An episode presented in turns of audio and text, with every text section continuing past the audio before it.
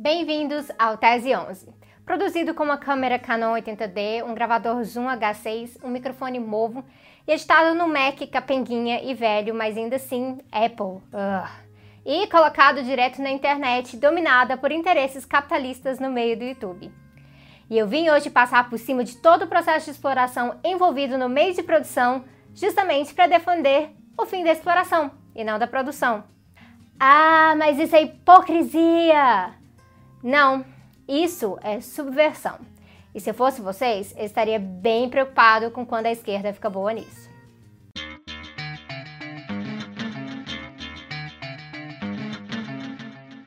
Basicamente, a provocação do socialista de iPhone começa com um tipo de insinuação e acaba em outra. Começa dizendo que se você realmente é socialista, você não pode ter coisas que são de difícil acesso, custo, preço, caras, comparado com o resto da sociedade. Esse questionamento é uma dúvida real de muita gente e pede que eu faça uma diferenciação aqui entre artigos caros com valor de uso e artigos de luxo, entre poder de consumo e poder de classe dominante, que eu vou fazer agora. Só que quem usa esse argumento, na verdade, quer dizer outra coisa. Você não pode ser socialista se você vive sob o capitalismo. É hipócrita, é contraditório. Muito fácil ser socialista usufruindo da benesse do capitalismo que produziu todas as suas coisas. Hahaha. e é uma coisa tão falaciosa, tão cheia de presunções sobre o que é capitalismo, sobre o que é socialismo e o que é realmente ser socialista no Brasil, ou nos Estados Unidos, ou na Índia, que eu vou ter que destrinchar várias coisas aqui hoje. Por exemplo, olha o nível desses comentários. Chegam a dizer: ah, Max mandou doar tudo para os pobres. Por que você não dá tudo que você tem para os outros? Max mandou o quê? Calma aí, deixa eu procurar. Não. Aqui também não.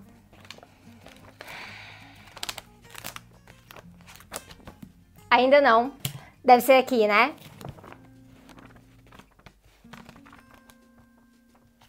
Ué? Gente, tem certeza que foi Marx? Ah, achei. Vende tudo que tens, reparte dinheiro entre os pobres e ganharás um tesouro nos céus. Livro errado. Quem falou essas coisas? Foi Jesus. É mesmo. Toma essa, seu cristão capitalista de iPhone. Socialismo não é sobre socializar a pobreza, como algumas pessoas mentem por aí.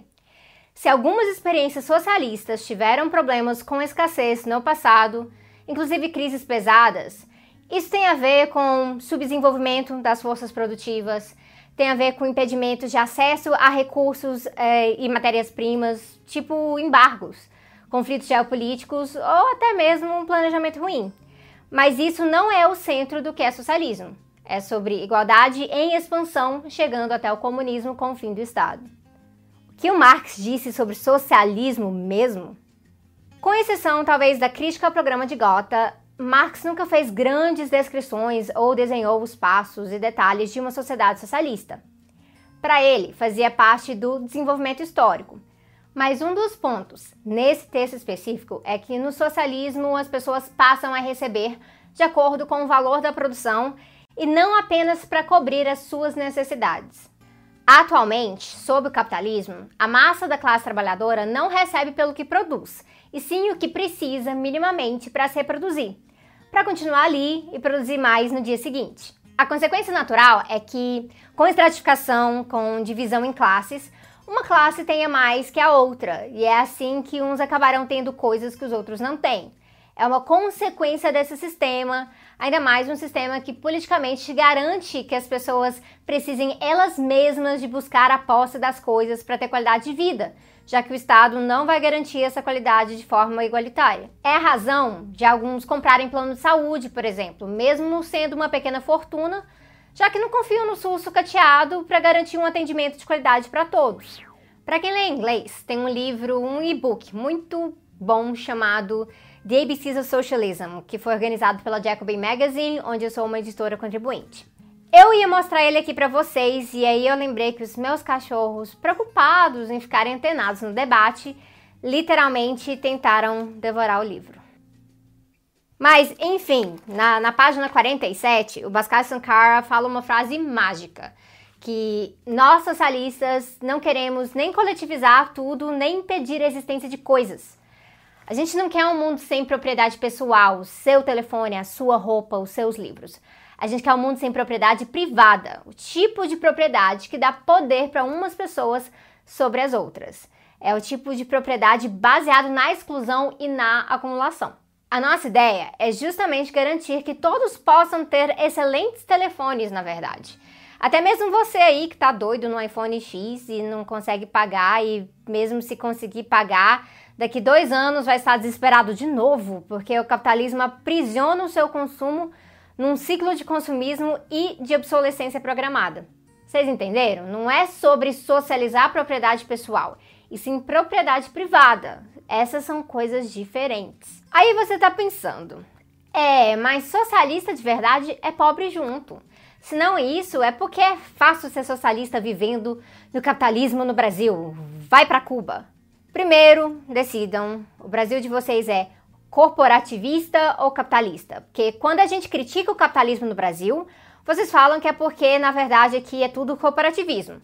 Mas quando a gente luta pelo socialismo, vocês falam que é fácil quando a gente mora num país capitalista. Isso para não mencionar os doidinhos que acham que já tem socialismo ou comunismo no Brasil, porque eles aprenderam no boteco gourmet que socialismo é onde tem governo regulamentando algum aspecto da vida, qualquer aspecto da vida. Segundo, socialismo é uma defesa de objetivo político, é querer mudar o sistema atual para outro, baseado justamente em estar em uma sociedade em que você enxerga injustiça e exploração e querer mudar isso mudar esses aspectos específicos. Você não precisa odiar todo outro aspecto da vida moderna, até porque socialismo não é sobre voltar ao passado. Isso é com os feudalistas e, no sentido político, com os monarquistas. Então, também não confundam. O fato é que eu sou comunista, que vivo sob o capitalismo com o objetivo de mudar o sistema coletivamente. Assim como tem trabalhador explorado, infelizmente, sem capital, que defende o capitalismo. Uh, defende manter como está porque acredita que existe uma real mobilidade econômica vertical nessa sociedade. Fato é que a gente vive em uma totalidade. Claro que alguém pode ir ali, criar uma bolha, viver nela nos termos da sociedade que deseja, mas isso não é mudar sistema. E por mais que alguns socialistas e comunistas invistam no que a gente chama de prefiguração, de ter um pouco do futuro já hoje, só são revolucionários mesmo se eles querem mudar tudo e para todos também. Então, socialista pode ter iPhone, pode ter Samsung Galaxy ou câmera de vídeo, videogame. Socialista pode ter carro que não tá caindo aos pedaços. Socialista pode viajar para fora. Enfim, socialista pode não ser pobre. Tem que ser pobre para ser socialista. Tem que ficar pobre para ser socialista. O socialismo quer que todos sejam pobres. Não, gente. Socialista pode não ser pobre desde que tenha em mente o fim da pobreza e o fim da desigualdade de classes. E quem é pobre, uma vez que percebeu o mito da mobilidade econômica para todos sob o capitalismo, e também a exploração que sofre, também vai ver que o socialismo abre um caminho coletivo para a justiça social. No fundo, essa galera da direita, em todas as suas variações aqui, e até uma galera desonesta na esquerda, utiliza desse falso argumento do socialista de iPhone de forma oportunista. Ter um item melhor e mais caro, mas que tenha valor de uso, se você não sofre exploração a ponto de subsistência e tem a remuneração compatível, não tem nada a ver com uma contradição real dos lutadores socialistas. Quem fala isso quer usar isso para convencer as pessoas que quem tem mais tempo ou recurso não tem legitimidade para ser revolucionário isso é muito, muito conveniente para eles, porque de repente eles querem ditar as regras e limitar quem pode e quem não pode lutar contra a ideologia deles. A questão sobre iPhone em si é outra, na verdade, e ela tem a ver com uma percepção. Se você tem condições materiais melhores para comprar algo mais caro e melhor, isso não faz de você necessariamente um péssimo socialista, mas é preciso mesmo assim pensar no que você compra e por quê. Razão disso é que existem bens de consumo na sociedade que têm um importante valor de uso que têm função real no seu cotidiano e até na sua luta, e que só são melhores e caros porque os outros são propositalmente piores e barateados. É mais questão de lucro estratificação que o valor mesmo da coisa. Esse é o caso do iPhone, outros smartphones mais caros, com mais funções. Tem gente que vai se apertar financeiramente porque quer as tais funções, em vez de a longo prazo gastar a mesma coisa com vários aparelhos piores e mais descartáveis. O problema não está aí, e sim quando se consome algo com o intuito de ostentar e se diferenciar do resto da sociedade. O problema é quando o bem de consumo visa transmitir um certo poder de classe. Você tentando parecer com a classe dominante, por exemplo. É o caso mais específico de artigos que não são só caros, mas são artigos de luxo exclusivos, como uma bolsa de design europeu. A tal bolsa carrega um signo de classe e o que encarece não é só o lucro, mas a capacidade dessa bolsa de ostentar esse signo para todo mundo ver como a dona da bolsa de uma classe superior.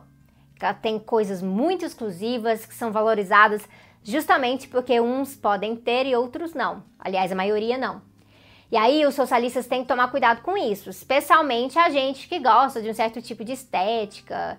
Tomar cuidado para não colocar o dinheiro que você recebe na venda do seu trabalho em itens que foram forjados para serem símbolos da divisão de classes. Porque aí vai ter ideologia do meio, tanto do consumismo quanto dessa ostentação que eu falei. E aí tem poder de classe. E isso é algo que a gente quer destruir, não incentivar.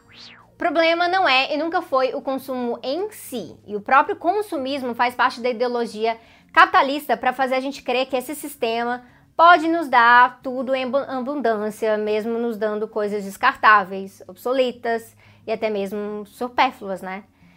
Tudo porque é necessário extrair o máximo de excedente econômico da força de trabalho no modo de produção. Quando a gente pensa numa sociedade pós-capitalista, geralmente existem dois futuros possíveis: um distópico, pós-apocalíptico, com miséria, devastação ambiental por todos os lados. E esse é o futuro do colapso ambiental, econômico e social. O outro é o que a gente ultimamente tem chamado de comunismo automatizado e de luxo, no sentido de uma sociedade de abundância, sim, com alta qualidade de vida mas com coisas que possuem função real na nossa vida e, claro, tem que ser um ecocomunismo, né, para a gente não correr o risco de levar a um colapso ambiental do mesmo jeito. É a questão de produzir avanços tecnológicos, utilizar melhor os nossos recursos, fazer coisas duráveis, entender os limites físicos do planeta no meio do caminho e aí fazer tudo isso pensando no coletivo. É nivelar a qualidade de vida para cima e não para baixo.